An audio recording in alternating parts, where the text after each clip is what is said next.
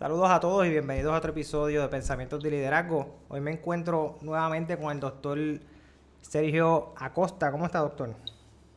Sí, Sergio Pérez Acosta, sí. Sergio Pérez Acosta. Saludos, doctor. Yo dije Sergio Acosta, ¿verdad? Estamos muy bien y, y es contento que estoy regresando a, a un podcast. Yo creo que es la primera vez que hago podcast, así que regresar siempre es bueno. Segunda, segunda vez que hace, hace el podcast. Primero lo hicimos hace, hace un año, que ahí es donde, donde viene la pregunta. Hace un año hablamos sobre el COVID-19, que muy pocas personas realmente conocían cómo trabaja el virus.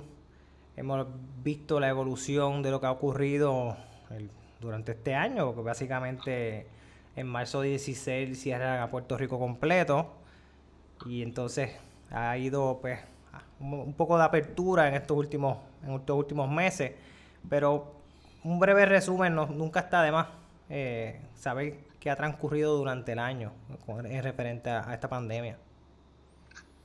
Sí, ha, pasado un poco más de, de, un año y la, la situación como que pues todo el mundo eh, sabe que tenemos los números altos, no tan altos en comparaciones con otras jurisdicciones, ¿verdad? Pero al día de hoy, en cuestión de casos positivos, debemos ya estar rondando los 100.000 casos eh, positivos.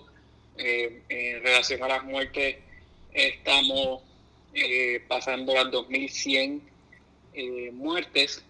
Este, así que más o menos por ahí es que están, que están los números. Hemos visto una bajada desde principios de de febrero, ¿no? Que, es bueno, también vimos una, una bajada considerable en el número de hospitalizaciones, que es lo que más nos importa, ¿verdad? Porque de acuerdo al número de hospitalizaciones, pues uno puede predecir cuántas van a ser las muertes.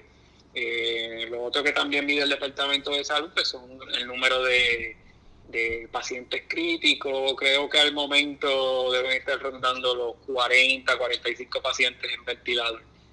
Eh, así que sabemos que los pacientes en ventilador duran mucho tiempo en ventilador, Estos no son, no son intubaciones este, de, poco tiempo, ¿no? son, son intubaciones prolongadas. Una vez el paciente eh, llega al ventilador, eh, La, la, la, posibilidad de sacarlo del ventilador se hace bien cuesta arriba. Así que la, la meta primordial, nuestro enfoque cuando tenemos un paciente que sabemos que se va a poner crítico es que no llegue al ventilador. Esa es la meta primordial. Una vez ya está en el ventilador, ya es bien poco lo que podemos hacer por el paciente y de ahí en adelante lo que viene es una cascada de complicaciones que casi siempre, casi siempre el desenlace es la muerte. Lamentable. Te pregunto, doctor, esos que pasan a ventilador, ¿son ¿verdad? Para que las personas que nos escuchen, si están dentro de ese margen de médico, ¿qué, usualmente es ese tipo de paciente que, tiende a pasar a ventilador y lamentablemente pues puede, puede perder la vida? Sí, eh, no hay duda que hay ciertos factores y el número uno son las condiciones persistentes del paciente, siendo número uno pues la diabetes, Puerto Rico la diabetes es bien común y más que, más que sea común la diabetes, el que esté descontrolada es un factor importante para que el paciente ya de por sí tenga su sistema inmunológico comprometido y eso lo va a poner mucho más propenso a que caiga en una fase respiratoria crítica y que termine el ventilador. Otras condiciones, simplemente tener presión alta, también se sabe que es un factor de predisposición para complicaciones respiratorias y de ahí para abajo pues enfermedad de hígado, enfermedad crónica este, de, riñón, eh, cualquier condición de sistema inmuno, inmunológico deficiente como son los lupus, como son las artritis eh, reumatoides, como son eh, algunas condiciones de tiroides, así que en la mayoría de los casos lo que hacemos es eh, que evaluamos esas condiciones, o el estatus de esas condiciones, si están controladas, si no están muy controladas, y le podemos dar hasta una puntuación, ¿verdad? Si las vamos sumando, y si tiene 65 años o más también, pues eso es un factor independiente eh, de complicación, así que enfermedades persistentes, eh, la edad del paciente son dos de las cosas, de los factores más importantes para predecir que ese paciente puede llegar al ventilador mucho más común que un paciente joven que no tenga ninguna otra condición. Eh, así que nos enfocamos más en las condiciones persistentes. Y esas son las más, por decir, las más importantes de tener en cuenta sobre diabetes, presión alta, problemas con hígado, riñón, eh, sistema inmunológico comprometido, eh, personas que tienen lupus, artritis reumatoidea, ¿verdad? ¿Fue lo que dijiste? Sí, artritis reumatoide o que venga de una, de una quimioterapia o tenga cáncer activo. Claro, claro, claro.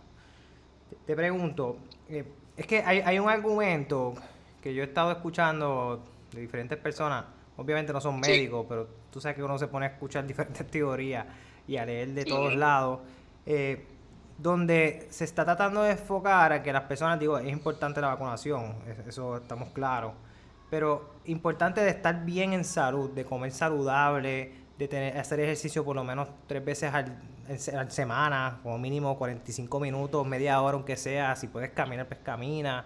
Eh, las personas que están sobrepeso, pues que trabajen con eso, saben que también ellos están en riesgo, si no me equivoco. Eh, versus eh, lo que es el COVID como tal.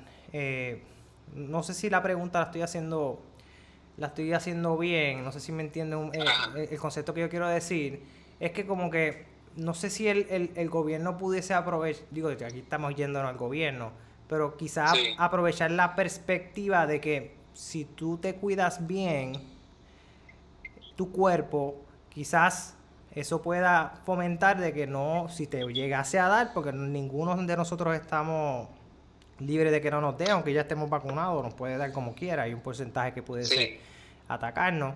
Eh, ¿Qué tanto afecta eso versus decir, no, yo voy a esperar a la, a la vacuna, que eso va a ser mi salvación y no voy a hacer nada por mí? No sé si entendiste bien la pregunta. Sí, no hay, no hay duda que tiene que ser una combinación de, de las dos cosas. O sea, si estás en, si estás, si eres menos de 50 años, sabes que te va a tocar un poquito más tarde, en el momento que te vas a poder vacunar. Así que empezar con bajar de peso, hacer ejercicio, comer mejor, no hay duda que eso va a hacer que la vacunación sea más efectiva en ti. Este, no, no debemos descansar en la vacunación nada más, porque definitivamente que te puede dar, porque sabemos que hay ciertas variantes que ya sabemos que están en Puerto Rico, ya se han descrito en Puerto Rico, el, Departamento de, eh, de Ciencias en, la, en la Escuela de Medicina de, Ponce ya, ya, la, ya las describió, ya le estamos enviando eh, nuevas muestras de los pacientes vacunados que, que como quiera se están infectando.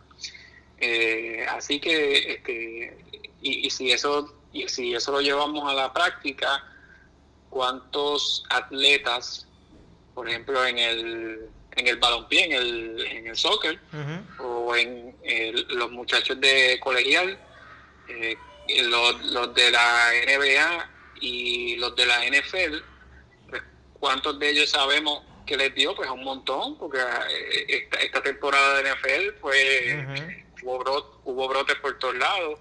Este, ¿cuántos, de, ¿Cuántos de ellos requirieron hospitalización? Yo no me enteré de ninguno.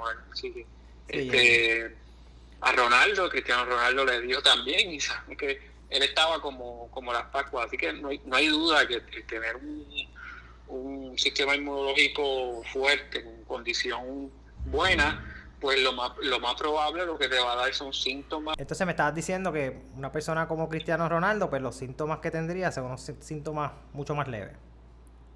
Definitivamente, la posibilidad de que te dé síntomas leves son mayores, la posibilidad de que no te dé síntomas es mucho más y la posibilidad de que termines en un hospital pues son, pues son mucho menos, mucho menos. Claro. Entonces te pregunto, cuando hablamos sobre enfatizar la vacunación, eh, creo que yo estaba hablando con la epidemióloga de Calle, con la doctora Melissa Torres. Ella me dijo que creo que estamos con un 20% eh, en Puerto Rico a nivel de vacunación de rebaño y creo que hay que llegar a un 70%, ¿verdad?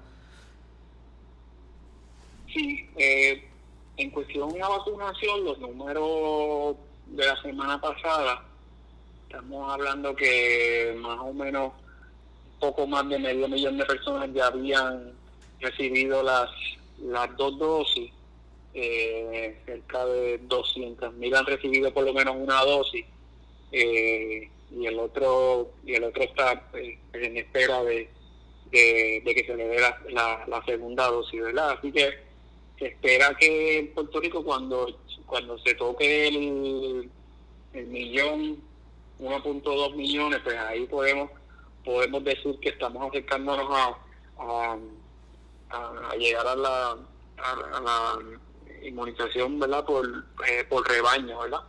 Pero eh, eh, son son predicciones, no no quiero que cojan cojan este número como que ah llegamos y todo va a estar bien, ¿verdad? Son son predicciones porque volvemos, estamos todos los días aprendiendo de esto.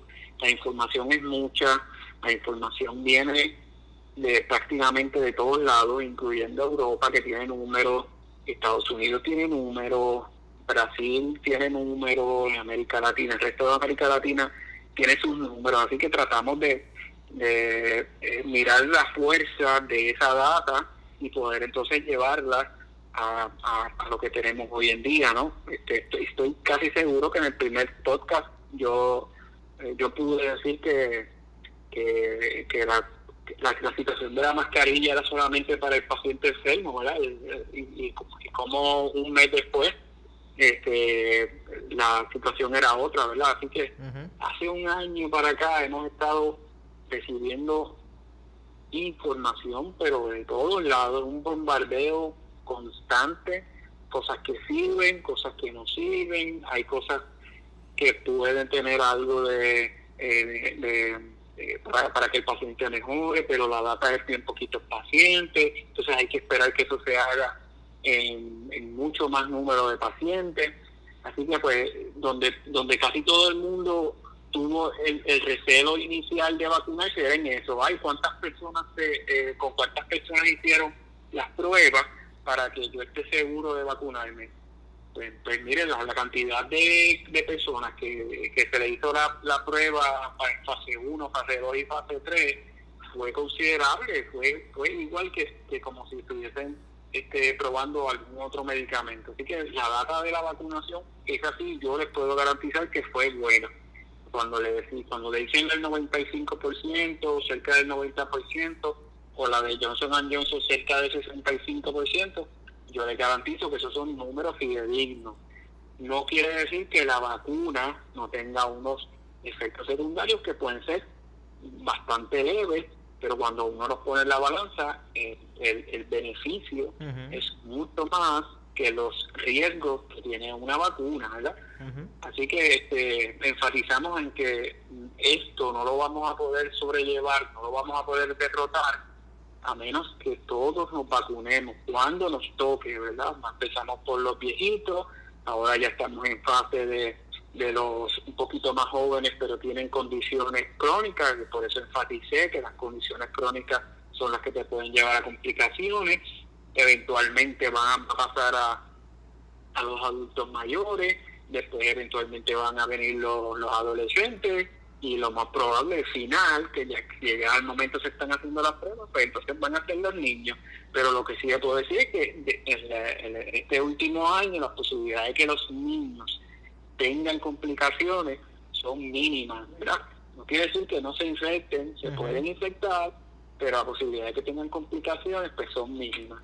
Así que si vacunamos a los adultos mayores, pues lo este, podemos, y por eso el CDC ya, ya está empezando a decir que bueno que ya el nietecito puede acercarse un poco más a su abuelo porque ya le está vacunado, así que quien está protegido es el mayor, que es el que lo más probable tenga complicaciones a largo plazo. Claro, claro. si, si, algo nos vamos a llevar de esta conversación es que vamos a seguir machacando, es que cuando a usted le toque vacunarse, haga las gestiones para vacunarse por usted y por los que viven en su casa.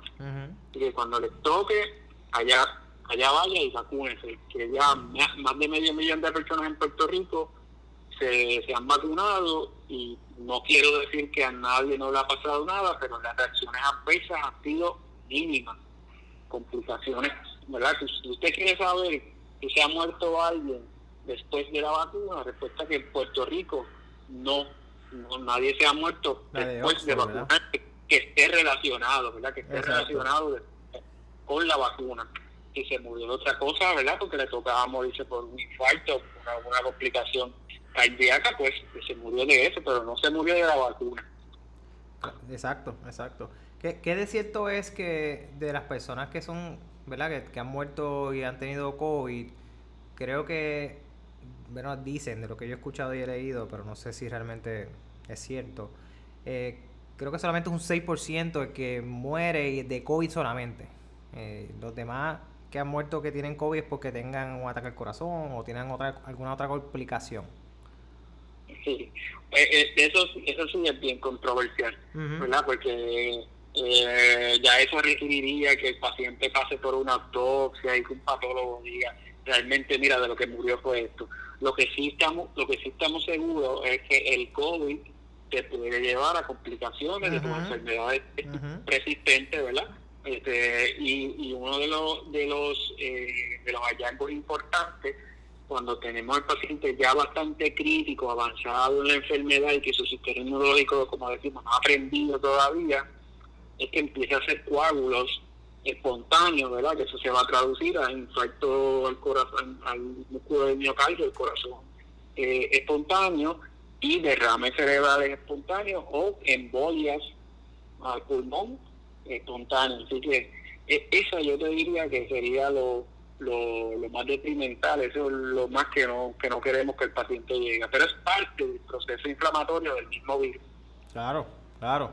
O sea, que, que sí influye en que la persona, eh, ¿verdad?, eh, muera, en palabras crudas. claro. Eh, no es que probablemente con esa condición preexistente pudo haber durado mucho más años, y, pero le dio COVID y el COVID lo que hizo fue como un, como un trigger, ¿verdad? lo llevó a un catalítico que hizo que que exacerbara su condición y, muriera, definitivo. Así que es que obviamente siempre hay personas que empiezan de una manera, como yo son personas jóvenes o quizás son personas que están en buena condición, quizás les ha dado, ah, esto a mí no me hizo nada, lo único que perdí fue el, tacto o el, olfato y más nada, o, dos o tres días como si tuviesen como un resfriado, pero más nada, pero hay personas pues que obviamente o son obesas o son personas que tienen que son mayores de edad, punto.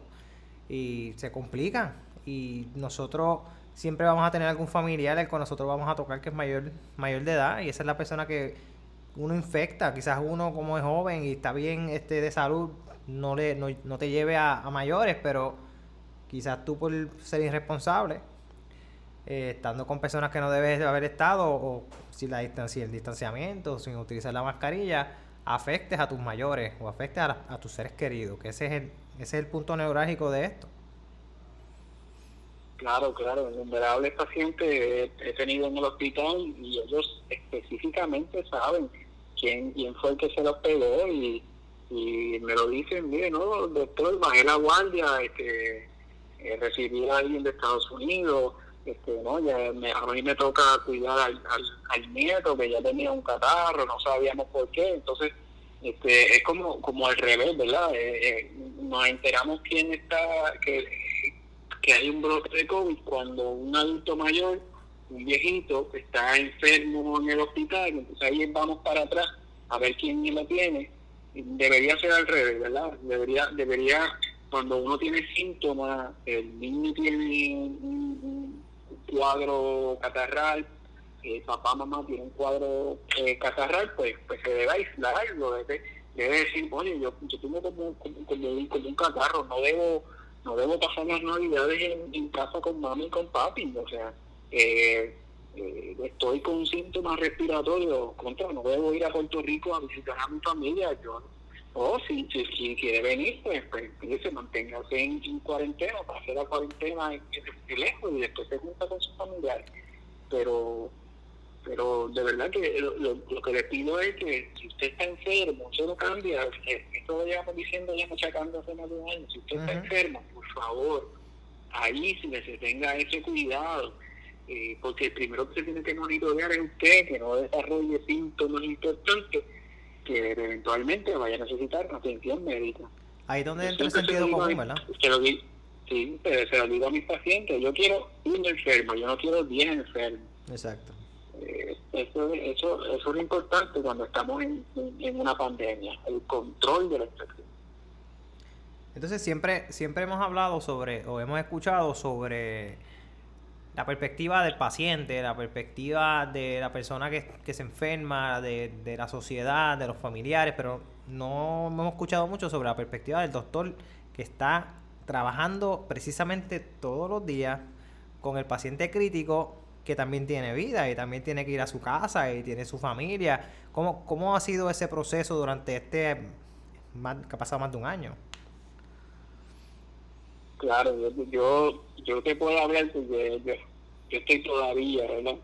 Eh, más de un año que yo pensaba que, que esto iba a ser una cuestión de quizás tres meses, después, ah, pues sí, esto va a ser de seis meses, nada, ya, ya para las navidades vamos a estar este, mejorando la cosa, ¿verdad? Y, y no, no, no fue así. Así que yo, yo de, de primera mano te digo que, que a mí me ocurrió el, el, el síndrome de, fatiga, ¿verdad? Este famoso burnout que describimos en los, eh, en los médicos, ¿verdad? este Así que eh, te, puedo, te, puedo hablar de, de primera mano lo que lo, que yo sentí, ¿verdad? no solo, no solo de mi especialidad de fistología, sino eh, los colegas neumólogos y de cuidado crítico, ¿verdad? Que que nos, nos, dan la mano para el manejo del ventilador y el manejo de las complicaciones del paciente eh, con COVID. Interesantemente también se han hecho, se han hecho eh, varios estudios en Estados Unidos y los reumatólogos también aparecen como uno de los que más están eh, sintiendo el, síndrome de, eh, de, fatiga, ¿verdad? Como, le llamamos. Eh, y, nosotros en, infectología pues estamos en el tercer lugar. Y cuando nos digo tercer lugar, estamos hablando que los neumólogos y cuidado críticos están como por el 52%, los reumatólogos por el 50% y nosotros en infectología por un 49%. Así que te puedes, te puedes imaginar que mitad de los, de los médicos que estamos ahí viendo al paciente, manejando el paciente, cerca del paciente, porque tenemos que usar un estetoscopio para, para ocultar los pulmones, eh, tenemos que, que en, muchas ocasiones cambiar la mascarita del oxígeno, tenemos médicos que son los que tienen que entubar al paciente, y, no, pretendo que usted entienda lo que es entubar un paciente, pero hay que acercarse prácticamente a la boca del paciente porque hay que ponerle un tubo por la garganta para conectarle un ventilador. Así que pues, ese médico tiene que estar prácticamente a pulgadas de una boca que está llena de, virus, ¿verdad? Y la posibilidad de que, de que de que uno se infecte si no tiene el equipo eh, protector son, son altas. Si tiene un equipo protector, pues baja, pero, pero nunca nunca ha sido este, acero. Así que es factor para que, para que un médico eh, eh, llegue a ese síndrome de, fatiga, a ese punto de decir, ya no voy más, no quiero ir a trabajar, estoy deprimido, eh, tengo síntomas de, de depresión, tengo incluso síntomas, síntomas o deseo de, de quitarme la vida, ¿verdad? Dios no lo quiera. Pero, pero eh, va, va a depender de esos factores cuando uno se enfrenta al hospital. Te voy a hablar de lo, de lo que yo sentí inicialmente. Estoy hablando las últimas semanas de febrero, cuando sabíamos que en Estados Unidos estaban llegando los primeros casos, que Nueva York se estaba volviendo un desastre en las salas de, las salas de emergencia y, los, y las salas de este, de intensivo y, y, es cuando uno empieza a pasar por las diferentes etapas de, de lo que es un duelo con, un problema importante, ¿verdad? Y, y yo que decía contra, pero yo que estudié infectología, que soy de los primeros que tengo que estar tiempo con el paciente y mucho tiempo con el paciente, o sea, esa exposición va a ser prolongada. Yo, yo estudié para algo que me puede matar. Eso, eso fueron, esos fueron mis primeros pensamientos.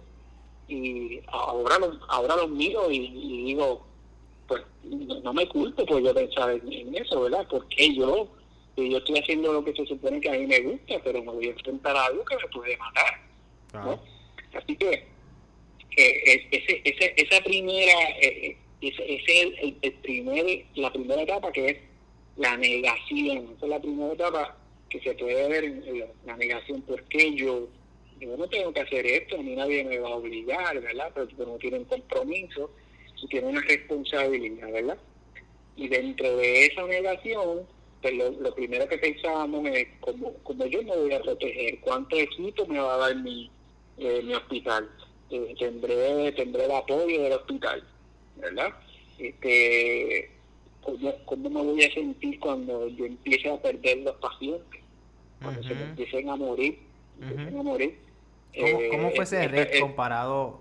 Y disculpa que te, que te, interrumpa. ¿Cómo, ¿Cómo fue ese rate comparado con lo que normalmente tú ves en la práctica antes de la pandemia? Ese rate de personas falleciendo. ¿Cómo, cómo fue eso? Sí, no, no hay duda, ¿verdad? Que, eh, te digo, cuando, cuando la pandemia se comporta en, en olas, ¿verdad? Los, outbreaks, ¿verdad? Eh, esto no fue una ola, los, los casos subieron un montón y de momento bajaron, ¿no? Esta pandemia o esta enfermedad se ha, comportado con olas, ¿verdad? Los famosos waves, ¿verdad? Allá en Italia se empezaron empezaron a describir y en Estados Unidos lo vimos mucho más pronunciado con con, yo te diría Estados Unidos con tres, tres olas grandes, Puerto Rico yo te podría decir que yo lo que sentí en mi hospital, acabamos de pasar la cuarta ola, ¿verdad? Y eso, eso más aún aporta a que sabes que va a venir una ola más que puede ser peor, que puede ser mejor, pero definitivamente va a ser una ola más que va a incrementar tu horas de, de trabajo, que va a incrementar este, la, tu, tu ansiedad cuando te empiezas a llegar simplemente al estacionamiento del hospital, para mí ya ahí empieza la ansiedad.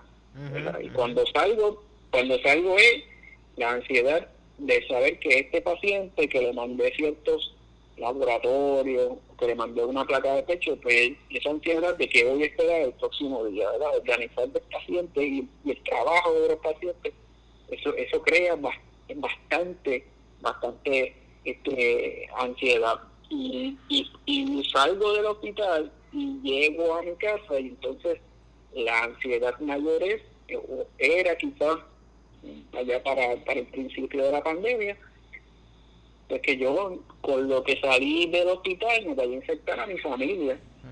Este, así que eh, eh, eh, todas estas cosas se, se, combinan para que para que desemboque en que uno los, los, niveles de estrés suban estratosféricamente y que uno piense hasta hasta en definitivo en, quitarse de la, de la, de la, de la profesión son cosas que uno no, nunca pensó o sea yo nunca pensé que, que yo iba a trabajar con, con este tipo de, de, enfermedad que se ha comportado como, como bien raro ¿verdad? una cosa que vino de allá de de, la China y que, que todos, hasta el, eh, por más o por menos, ha sentido los estragos de, lo que ha pasado, porque esto definitivamente que ha cambiado nuestra vida y, la, cambiará para, para siempre, ¿verdad?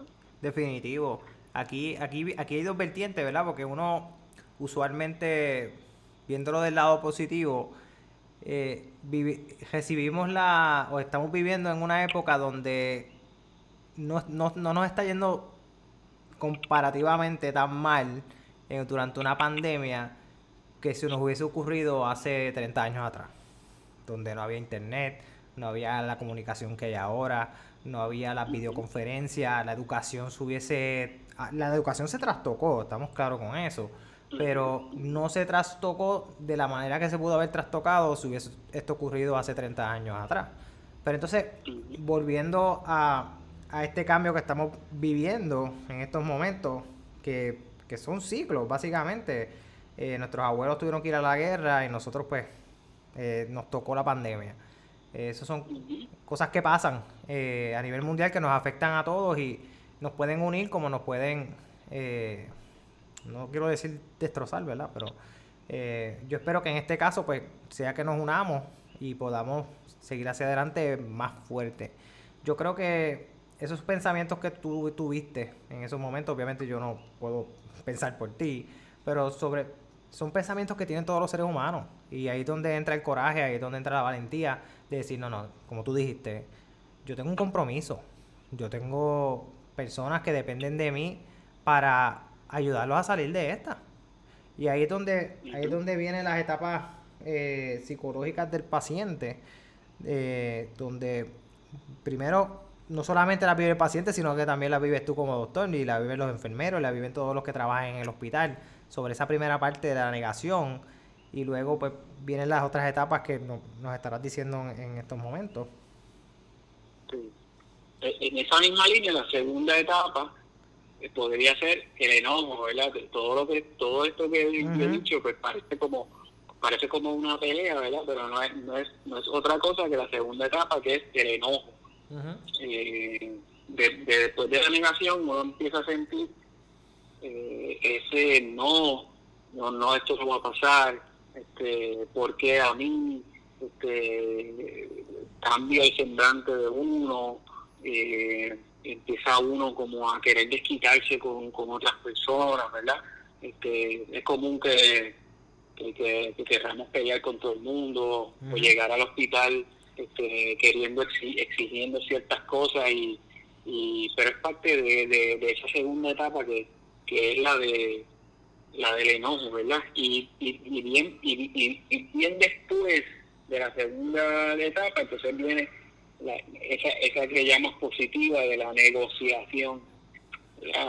Donde, uno por, por poquito empieza a sentir algo de luz empieza a sentir un poquito de de, confort, ¿verdad? de que las cosas están mejorando, pero eso no viene hasta que no empezamos a ver los resultados de aquello que era, de que todo el mundo se pusiera mascarilla, de que el distanciamiento este, tenía que estar ahí, de que todavía no vamos a abrir ciertas ciertas cosas como centros comerciales, como que los cines todavía tenían que estar eh, cerrados, que los centros comerciales era por capacidad, que los restaurantes solamente era caviar, pick up, toda esta cosa, ¿verdad? Todo eso tuvo, tuvo un, efecto que, que, fue cuando salimos realmente de la, pues diría, de la segunda, de la segunda ola en Puerto Rico, que fue después del verano, donde vinieron todos los, los turistas después de ese verano y pudimos controlar, controlar mucho los los, los números, pues, tuvimos buena, buena respuesta a las estrategias que tuvimos pero otra vez, después del, de Acción de Gracias, todo el mundo empezó a, cansarse de estar encerrado, todo el mundo empezó a cansarse de usar la mascarilla, ya habían pasado más de seis meses que no había visto a papi, a mami, no me había juntado con los panas, empezaron los chinchorreos, aunque fueran poquitos, pero estaban ahí, la gente empezó a, a cansarse de estar encerrado, y ahí entonces vino esa tercera hora, que es la que yo te digo que fue la, la peor, que fue al, principio de noviembre y que corrió todo hasta todas las navidades, este, y que ya gracias a Dios por las últimas cuatro semanas hemos visto este, eh, una bajada, ¿verdad? Pero, pero a la vez eh, ya teníamos muchas más mucho más armamento para poder tratar un paciente. Claro. Ya teníamos muchos más estudios y teníamos combinación de medicamentos para batallar con, con el síndrome inflamatorio que causa que causa el virus. Así que aunque sí los números estaban subiendo en aquel momento, sí yo pude ver que cuando yo empezaba ciertas terapias temprano, cuando la combinaba con ciertas otras cosas que estaban dando buenos resultados en Europa, en Estados Unidos eh, y en América Latina, cuando empezabas a combinar cosas, el paciente, gracias a Dios, no llegaba al ventilador, especialmente aquellos jóvenes, no me llegaban al ventilador y para mí, pues eso era parte de la negociación que yo decía, pues por lo menos, aunque estén subiendo los números, yo sé que yo estoy haciendo una diferencia en el tratamiento del paciente, que quizás no lo tenía en, en marzo y en abril, porque lo único que teníamos era aquella y la hidroclorotiazida, si te acuerdas de, de Donald Trump, sí, que estaba sí. promocionando un montón. Sí. Y ya hoy, ya hoy día sabemos que no, que no sirvió, que no sirvió de nada, ¿verdad? Así que este, ahí es donde yo te digo que, que es- es- esa parte de negociación, esa carga que tarda mucho, porque tú tienes que, tú tienes que ver que después que tú pasaste por el enojo, después que tú te llevaste al mundo y tus pensamientos te fueron a 100 por hora, pues entonces cuando tú caes en, caes en tiempo y empiezas a ver los resultados y que estás salvando más gente y que estás teniendo un turnover, que los pacientes ya no se están quedando tanto tiempo en el hospital, pues eso para ti te baja la carga, ¿no? Y todo esto tiene que ver con carga de trabajo que uno, que uno pueda tener, ¿verdad? Así que este, yo te diría que, que esa etapa de negociación ocurre más tarde, dura más, pero si la puedes pasar, eh, sería sería ideal, porque al final al final del camino lo que viene es la, la aceptación, ¿verdad? Podríamos decir que, que es la, que es la, la última etapa donde ya te empiezas a, ya, pasaste por la negación y empiezas a aceptar, bueno, estas cosas yo las puedo controlar, estas otras cosas yo no las puedo controlar, así que nada, yo yo con lo que sé, con lo que tengo, con, con, con lo que tengo en mi hospital, porque yo quizás no tengo ciertas cosas que hay en otros hospitales, eh, pero con lo que tengo en mi hospital yo me siento un poquito más, más seguro de que la posibilidad de que el paciente, de sacar un paciente, eh, son más de lo que yo pude haber hecho hace ocho o nueve meses atrás. Es, es increíble cómo, cómo todo trasciende en, en- en el ser humano, ¿verdad? Porque básicamente eso mismo que tú vives, lo vivo yo en mi área de, de expertise, lo viven todas las personas en, en sus diferentes áreas, esa parte de esa angustia, esa ansiedad de por qué no está pasando esto ahora, por qué tenemos que... Dianche, eh, me había preparado para todo en la vida, menos para esto. Todo, esto definitivamente fue algo que yo no vi pasar, no me pude preparar y inclusive así mismo como pierden, eh, pierden la vida las personas, pierden la vida los negocios. Claro, no es lo mismo perder un negocio que perder la vida, estamos claros con eso. Pero haciendo. Esa, esa, esa comparación donde está, está ese momento de ansiedad, de enojo y luego pues, pues empiezas a ver un poquito que la cosa va cambiando. Pero tuviste que haber pasado por ese momento, eh, donde tuviste que aprender y aquí, y, y luego que aprendiste, pues, y lo aprendieron todos los doctores, que ahora con, con este nuevo mundo que estamos viviendo de la tecnología, donde está esto, todos estos data centers que ustedes como doctores pueden entrar y tener esa, esa información, no te diría yo al instante, pero lo más, más rápido que hace 30 años atrás, donde tenían que hacer su research, no, no sé si lo hacían en, las investigaciones en biblioteca, yo no sé dónde buscaban antes las, eh, las investigaciones de ustedes, pero asumo yo que eso ha atribuido a que pu- pudiese mejorar mucho más rápido esta pandemia comparada con la pandemia que ocurrió hace casi 100 años atrás. Definitivo, mira, y, quiero que, que, entiendas algo bien, bien, importante, que la, la gente lo sepa también cuando, cuando se está evaluando un fármaco, cuando se está evaluando una terapia que era quizás vieja y la estamos trayendo a, a ver si tiene algún efecto contra el COVID, eh, tenemos que respetar al paciente, ¿verdad? Eh, eh, cuando el paciente, o sea, podemos hacer la prueba en pacientes que están enfermos, no hay duda de eso, ¿verdad? Claro. Yo, no, lo- yo no voy a dar un tratamiento a alguien que no está enfermo. Pero si el paciente está enfermo con COVID, lo ideal para comparar un fármaco versus otro es que a una persona se le da el medicamento y a la otra persona no se le da el medicamento, ¿verdad? El, El famoso famoso placebo, placebo. ¿verdad? Ahora, contra, si tú, si tú tienes un paciente enfermo, ¿cómo tú eh, lidias con, con decir, oye, le voy a dar a este el fármaco y a este que está enfermo no se lo voy a dar? ¿Verdad? que Ujú, como ujú. que no, no tiene, no, no tiene sentido, ¿verdad? Sí, sí, Así que este se, se ha hecho bien cuesta arriba porque hay, que- eh, es- eso es un derecho que el paciente que sabe que está enfermo, ¿verdad? Que hay que decirle, mira, tienes COVID, también le tenemos que decir, mira, hay, hay un fármaco nuevo, eh, puede ser que te lo dé, no, no es que no te voy a dar nada, te voy a dar ciertas cosas, pero hay un fármaco nuevo que estamos estudiando, que a ti te lo pueden dar y a otros no se lo pueden dar. Y yo como, como investigador no lo sé tampoco, solamente lo sabe otro, otro investigador. Por lo menos. Así que, pues agarrar gente que acepte ese reto es bien difícil. Claro. Es bien difícil, claro, claro. Este, pero, pero gracias a Dios, ya en los últimos tres meses, pues ya sabemos que los esteroides tienen eh, una, un, ¿verdad? Un, eh, un, efecto antiinflamatorio bueno, ¿verdad? Que existe este medicamento que se llama Remdesivir, que gracias a Dios ya sabíamos que tenía un efecto contra los otros coronavirus anteriores. Sí, tú me habías hablado de él, tú, me hablaste de él en, el podcast. Sí. Pues, pues claro, pues entonces pues ya, ya sabemos que está aprobado por la FDA, que, es una agencia reguladora, que se investigó y ya obviamente lo estamos usando prácticamente como estándar en aquellos pacientes que tienen síntomas. No es para todo el mundo, eso sigue siendo un medicamento para, para el paciente que está verdaderamente enfermo y que puede terminar en un ventilador.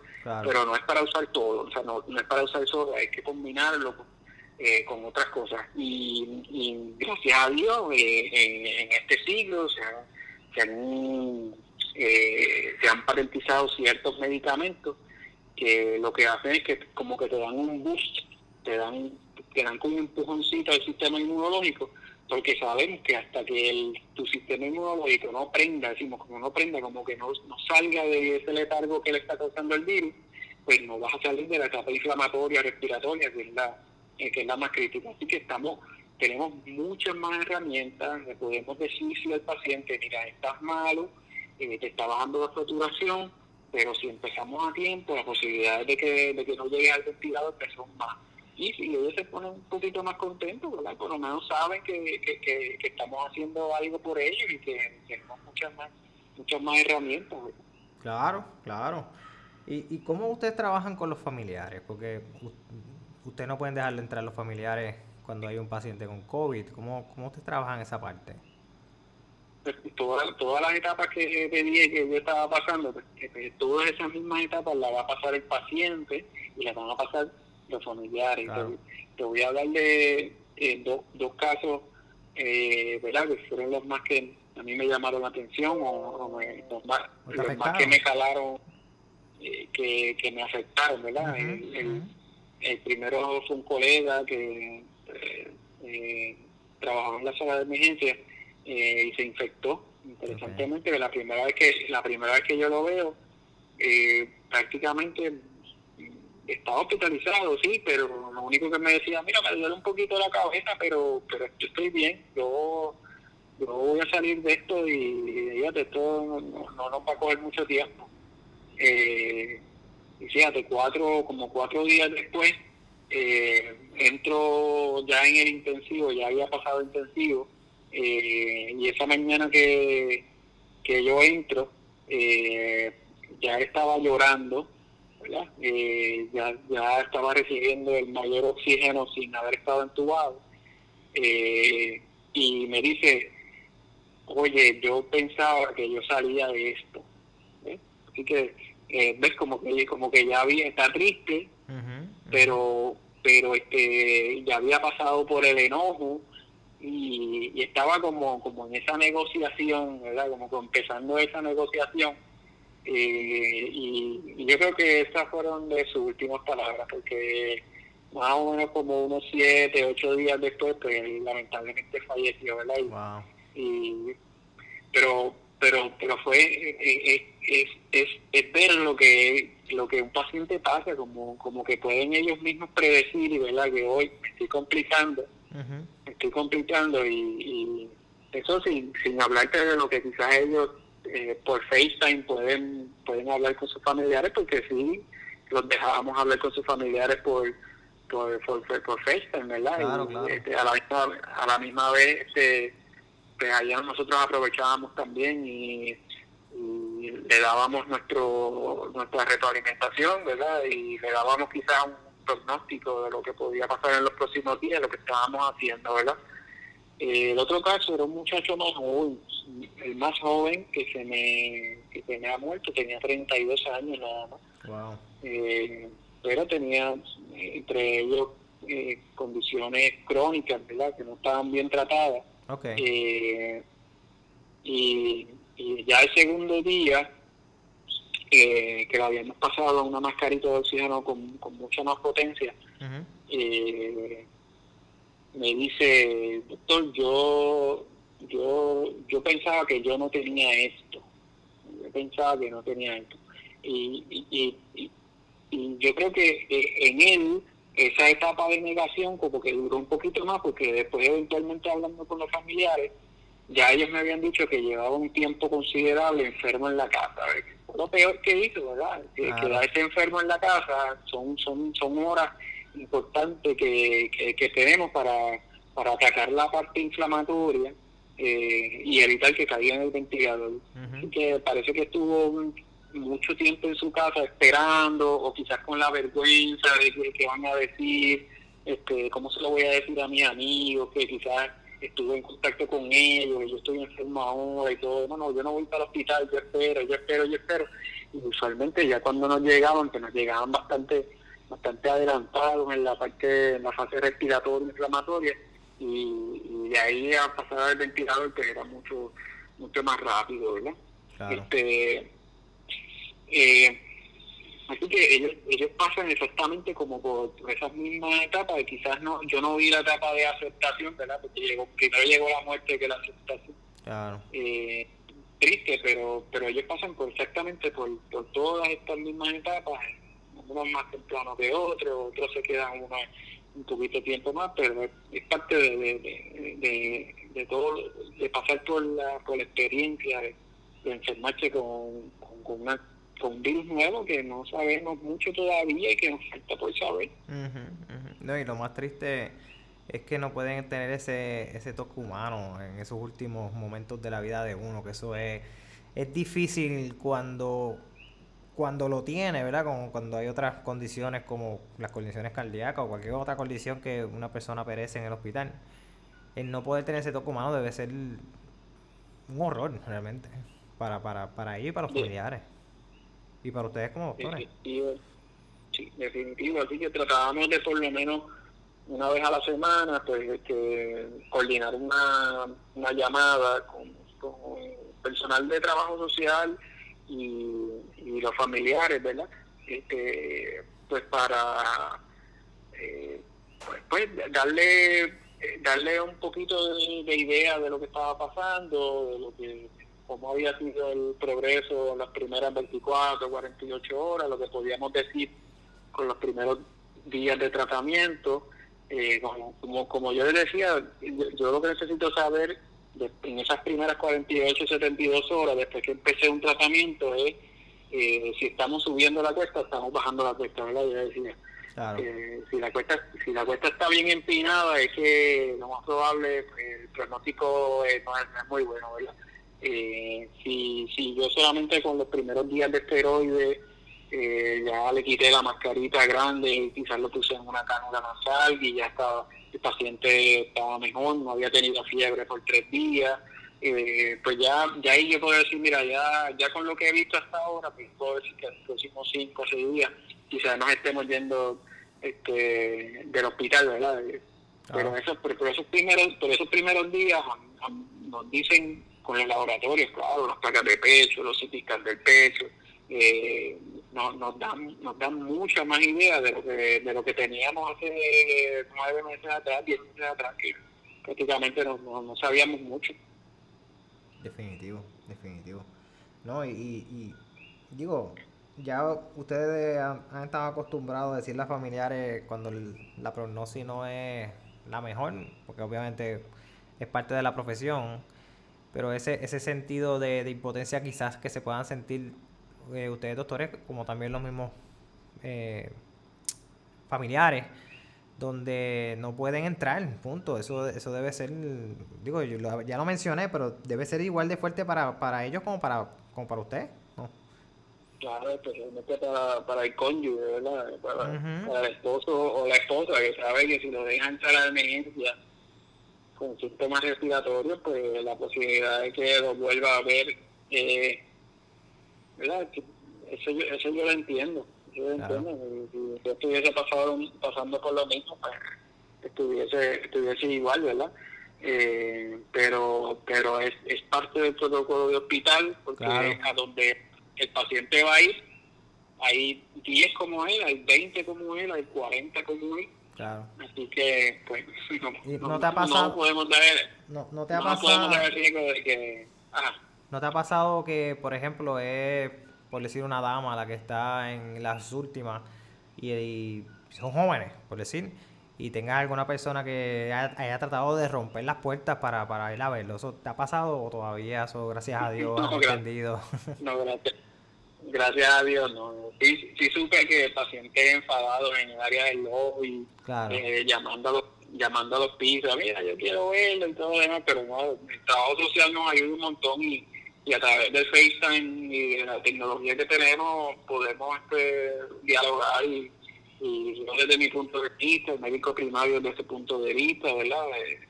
De, lo que se está haciendo, este, y, se, uno se identifica con, con, el paciente y uno le habla, ¿verdad?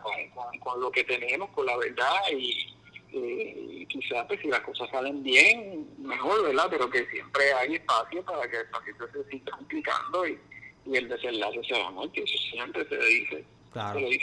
Claro, claro. No, y tú, tú solamente quieres un, un paciente, no 10, que eso es, bien importante. Pero obviamente las personas, cuando tú estás en un proceso de negociación, ¿verdad? Pues tú estás en un proceso de negociación contigo mismo, estás en un proceso de negociación con el paciente, estás en un proceso de negociación con los familiares. Y cada uno de, ese, cada uno de esos procesos se van a lidiar por las emociones, ¿no? Es de, entrar en razón, esa es la segunda etapa que, que nosotros como seres humanos tenemos. Y, trabajar con eso, como tú dices, trabajador, trabajador social hace un trabajo magnífico, qué bueno. Y cambiando un poco, un poco de tema, digo, dentro de lo que es el COVID-19 y lo que estamos viviendo ahora, esa transición a que abran, abran las escuelas, eh, y cómo, qué te, qué te llevó a ti, porque obviamente tú has sido parte del, del, comité desde el principio, que nosotros hemos hecho multidisciplinario con, con, la escuela de nosotros, el Colegio Radiance, para abrir eh, de manera segura. Eh, ¿Qué te llevó a, decidir, verdad, que, que, yo creo que ya era tiempo de, de, que tu hija eh, eh, fuera a la escuela de manera presencial? Como, como médico al fin, este, yo me tengo que dejar llevar por la ciencia, por los números, ¿verdad? Este, y no te niego que hace seis meses atrás era un no rotundo, ¿verdad? Este, claro. pues porque definitivamente, pues eh, quería estar bien seguro de que el distanciamiento social dentro de la escuela, después que yo dejara a mi hija, como quién lo iba a supervisar, eh, ahí fue donde ustedes empezaron con, la, con, las reuniones por Zoom, eh, pudimos ver el, feedback de los otros, de los otros papás, ustedes fueron dándole forma al plan, eh, yo, yo estoy seguro que el plan que tenían eh, para allá para octubre no fue el plan que, que, quedó cuando ya en febrero estaban eh, tomando la decisión de, eh, de abrir, ¿verdad? cómo, cómo, fueron, cómo fueron incorporando ciertas estrategias como el túnel de, de los rayos, e, este carrusel que están que están haciendo para que el papá no tenga que bajarse del, del auto, ¿verdad? Eh, que sean tres personas que están eh, abriendo la puerta al, estudiante, el estudiante está preparado. Eh, así que el, el, distanciamiento social, yo he visto, yo, yo sé de primera mano que se está respetando dentro del colegio, ¿verdad? El primer día observé que está cogiendo la temperatura antes de entrar al salón, se le está haciendo que el niño se, se limpie eh, las manos en, en, seco, ¿verdad? Eso fue al principio. Ya, ya de ahí lo que me resta es, bueno, cuando, cuando la niña regrese por la tarde, pues entonces yo le pregunto lo demás. Claro, eh, Y ya, e, ya, ella poco a poco me está, me está contando, ¿verdad? La cantidad de niños que hay en, en, el, en el salón, que el distanciamiento entre, entre ellos está, eh, se está respetando, que en, la, en el momento de, comer se está respetando el espacio, ¿verdad? que con momento se, quitan su mascarilla. Así que ella está contenta y eso eso hace que yo esté mucho más seguro de que, de que tomé la decisión.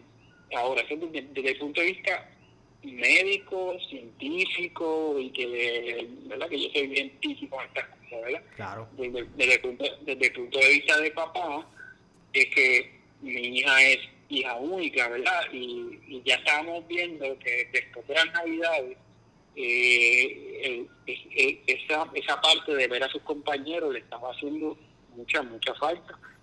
Y te, lo digo desde, desde, desde te puedo dar fe que mi esposa y yo, desde el primer día que, ella salió de, del colegio, pues, su semblante cambió, estaba mucho más contenta, eh, mucho más habladora, este, se vio que como que como que cogió un, un boost, ¿verdad? De, de, la escuela, este, y eso pues nos puso bien contentos. Qué bien, qué bien. Eh, ¿Estás ahí, doctor? Sí, estoy ah, aquí. Ah, ok, como que te, como que te quedaste ahí callado un poquito. Eh, la otra vez te fuiste. Pues mira, yo la vi hoy. Eh, yo pasé por lo, siempre paso por todos los salones, asegurarme que todo esté corriendo. Y la vi hoy y estaba, eh, estaba bien contenta. básicamente alzando, alzando la mano para participar y, y todo súper bien. Como, como tú mismo explicó, explicaste mejor que yo el eh, procedimiento de seguridad del Colegio Radiance. Esto es algo que no se, no se hizo de la noche a la mañana. Esto es algo que se, se utilizó personas expertas. Se, se verificó obviamente con todo, todas las guías que explicaba el CDC, explicaba en, en Estados Unidos también. Y, y luego pues eh, las guías que nos presentó el Departamento de Salud, que básicamente eh, son las mismas guías del CDC, lo único que una que otra cosa eh, de poner los zapacones en, en, la esquina tal y ponerle el label tal y poner la capacidad por salón. Eh, pero básicamente todo lo demás nosotros lo teníamos, lo teníamos listo y pudimos comenzar ese primer día con seguridad, porque no es que íbamos a comenzar por comenzar, sino comenzar de la manera correcta para asegurar de que todo esté eh, en acorde para que minimizar hasta un, te diría yo hasta un 99%, porque siempre va a haber un porcentaje de duda que pueda ocurrir, ¿verdad? Eso, eso no, nos libra a nadie. Gracias a Dios, tocando madera, todo está bien. Además de eso, incorporamos una enfermera, que ella básicamente es la que se revisa todo el tiempo cada uno de los protocolos. Si se va a hacer algo, se consulta con ella.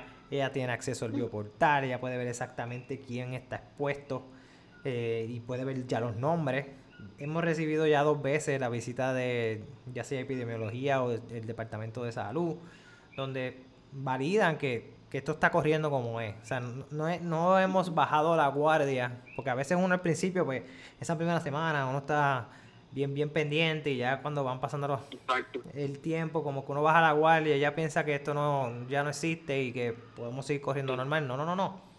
Tenemos que seguir con la guardia, tenemos que seguir con los mismos estándares hasta que esto termine. Esto, esto va a tomar un tiempo, ya vamos en un buen progreso. Ya la, vacuna de Johnson Johnson va a ayudar un montón porque solamente es un shot para, las personas que creo que lo van a empezar a utilizar con los, más jóvenes. Y entonces a, los ya a los más mayores pues se le da las dos dosis de, de, lo que es Pfizer y Moderna. O sea que ha sido, ha sido un proceso, te diría yo, bien extenuante. Ha sido una planificación que nosotros eh, entonces uno planifica, pero hasta que uno no ejecuta no sabe cómo va a ocurrir. Y los puntos más neurálgicos era la, parte de la salida, esa logística de cómo, van a salir para que el padre no se baje a buscar al estudiante. Y gracias a Dios, pues el sistema funcionó muy bien, los radios se consiguieron, eh, le dimos una pancarta a los padres para que diga el nombre, no tener que estar preguntándole. Y gracias a Dios todo está, todo está corriendo acorde. Vamos a verla a seguir rogándole a Dios que esto siga funcionando y, podamos cerrar el año, que ahora nos vamos de break. Entonces, pues para asegurar la seguridad, nosotros les estamos enviando un, un cuestionario a cada uno de los padres presenciales para que llenen. sí, porque, y, y, básicamente preguntas clave. ¿Vas a salir de viaje, sí o no? ¿Vas a recibir visitantes de Estados Unidos, sí o no? ¿Vas a ir a un hotel, sí o no? Como quiera que sea, la doctora, digo, la doctora no es, eh, la enfermera va a saber si tú saliste de viaje. Aunque tú no me contestes o tú no me, me digas que no, ella lo va a saber y te va a llamar. Y te va a asegurar y va a asegurarse de que no, no ocurra nada. Y, y, todo esto se ha dado porque obviamente hemos tenido expuestos, pero han sido expuestos que no están en el colegio o están virtual o ya nos dijeron que iban a viajar y se, se les informó que cuando llegues tienes que hacer la cuarentena y aquí cuando vas a llegar te tienes que hacer la prueba. Algo que también nosotros hicimos para el estudiante poder comenzar en el colegio es que se tiene que hacer una, una prueba de antígeno y tiene que dar negativa. Y eso pues también ha como una pequeña barrera donde, mira, aquí los estudiantes están, están haciendo, digo, estudiante y personal, están todos, eh, de, por decir limpios, aunque uno nunca sabe. Gracias a Dios eh, el gobierno permitió que, que los maestros y todos los que trabajan en la escuela se vacunaran. Nosotros estamos vacunados con las dos dosis y comenzamos de esa manera. O sea que también tenemos ese nivel de protección para el, ese personal, porque si el maestro me falta o se me enferma, entonces el problema es aún más grande, porque la educación se va a trastocar, que, no es lo que queremos. Y gracias a Dios, todo, todo ha trabajado bien. Eh, como, así mismo como ustedes, doctores, se, se han, han, sentido ese burnout, nosotros, no solamente los administradores, sino más, más los maestros. Los maestros están eh, necesitan un break, porque definitivamente... Y, ahora que están presenciales, ellos no se pueden coger esa horita que se cogían de almuerzo, ellos tienen que estar con ellos. Y por eso es que tan pronto se van los estudiantes, nosotros le decimos a los maestros, arranquen, váyanse para sus casas, eso de reuniones, eso de nada. Ustedes sigan para sus casas y ya viene el personal de, limpieza, limpia, desinfecta, pasamos fuego por todos los salones y nos aseguramos de que sea mínimo eh, cualquier virus o bacteria que pueda haber, eh, en ese sentido. Gracias a Dios todo todo ha trabajado bien. Exacto, y, es, importante que, mantengamos esa información, ¿verdad? ese, cuestionario es, que el padre sepa que, que, o sea, el colegio le toca eh, ese cernimiento importante que es minimizar la posibilidad de que haya un caso activo dentro del salón que puede eventualmente desembocar en un montón de... En un brote. Eh, en un brote y en que se tenga que cerrar un salón, eh, salones aledaños y eso definitivamente que eso va a echar para atrás meses de, de planificación y de, de gastos que se tienen que hacer. Definitivo, y este, esto es un sistema bien complejo, eh, es un virus complejo, eh, la sociedad es compleja, eh, pero gracias a Dios, nosotros hemos tenido la suerte de que estamos en el municipio de Calle y, definitivamente la, epidemióloga nos ha ayudado un montón. Eh, no ha sido como quizás en otros municipios donde te ponen, eh, en vez de ayudarte para que hagas las cosas como son, pues lo que tratan es de que no abra. Y gracias a Dios hemos tenido una ayuda donde constantemente nos están informando, ellos vienen acá, nos ayudan con el bioportal. Eh, nos verifican que todo esté como debe estar y, definitivo esto ha sido ha sido una bendición te, diría yo en, ese sentido. Y, poder haber poder ver el plan ejecutarse de manera efectiva definitivamente ha sido bien gratificante. Un proceso de donde todos donde todos aprendemos y, y nos pudimos porque definitivamente que lo mejor que vamos a sacar de esto es que nos va a entrenar para el próximo momento que, que llegue una cosa como esta o quizás peor. Claro, claro. Dios quiera que no, no sigan llegando pandemias. Yo espero que esta sea la de nuestro siglo y ya pues en varios siglos más, en 100 años más Exacto, que, no, que, no, vean ni nosotros ni nuestros hijos. Exacto, nuestros bisnietos si acaso tengan que vivir otra. Eh, y ahí pues sería otro, otro cantar. Pero definitivo, ya estamos, ya hemos aprendido y esperemos que esto nos una como sociedad y no nos, no, no, ¿verdad? No, no pase lo contrario.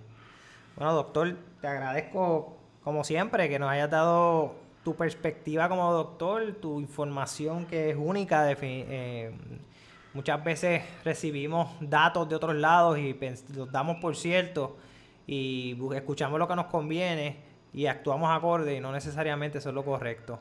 Así que recibir esta información tan valiosa de una persona que es su expertise trabajar con, las infecciones, y en este caso el COVID es una infección, es un virus que, crea una infección eh, y que lleva a un desenlace en personas que se les complica, que es nefasto. Y, y es algo que no se puede tomar a la ligera, no podemos bajar la guardia. Eh, obviamente la vacunación es una de las herramientas que nos va a ayudar a salir de esto, pero todavía, todavía estamos eh, en la pandemia y, falta todavía un poquito de tiempo por, por recorrer. Claro que sí. Así que tres cosas importantes. Mascarilla tiene que seguir, así usted esté vacunado con sus dos dosis, su mascarilla tiene que seguir hasta que de aquí a algún tiempo le podamos decir algo diferente hoy a 25, de marzo. Correcto. Este, eh, aunque usted esté vacunado, mascarilla para, para usted y para el, el, el, que esté al lado suyo, distanciamiento social y la vacunación. Esos son las tres, los tres puntos cardinales. Las otras cosas, ¿verdad? Que son los de lavarse la mano, eh, el hand sanitizer y todo lo demás, porque eso ya debe ser universal. Ya eso como que lo estamos, eh, lo, estamos incorporando tan fácilmente que eso no se nos olvida, ¿verdad? Y que se nos olvida es la mascarilla, eh, eh, cuando vamos a salir, y si nos están invitando ya como que a hacer reuniones con familiares, qué sé yo, ahí es donde uno entonces tiene que decir, ok, no hay problema, va a haber una reunión, ¿cuántas personas van a ir? Porque ya yo sé cuán, cuán distante yo puedo estar de, de un potencial eh, de un potencial paciente o que esté alguien que esté infectado que no esté desarrollando síntomas al momento, ¿verdad? No, y tú conoces a tu familia, tú sabes dónde ellos están, claro, eh, tú sabes quién se le mete en su casa. Y pues tú, tú tomas la decisión, eh, aunque en ese momento dado parezca, eh, como te digo, un ogro, pero lo estás haciendo por la salud de ella y la salud tuya. Uh lo estás haciendo por los dos. Que sepa que lo estás haciendo por los dos. No te pueden molestar porque eh, al fin y al cabo eh, una muerte en la familia es suficiente para crear para crear mucha mucha mucha tristeza en una familia. Sí, sí, y, una muerte innecesaria, que, que, es lo peor. Una muerte innecesaria, definitivamente. Eso, eso una, es... una muerte prevenible, que es lo más que lo, que no queremos. Claro, claro, definitivo. Bueno, pues doctor, eh, le agradezco un montón y que se repita. Eh, pronto ya, yo creo que en seis meses deberíamos hacer otro para ver cómo, cómo vamos en el proceso y esperemos que ya en seis meses sea como que, mira, ya estamos a un 80%, un 70% de vacunación de rebaño, ya las cosas están cambiando, han bajado significativamente los casos, esperemos que ese sea la próxima la próxima vez que, que, que dialoguemos. Esperamos que así sea. Amén. Bueno, doctor, muchas gracias. Que se cuide. Seguro, siempre a la orden y buenas noches. Buenas noches.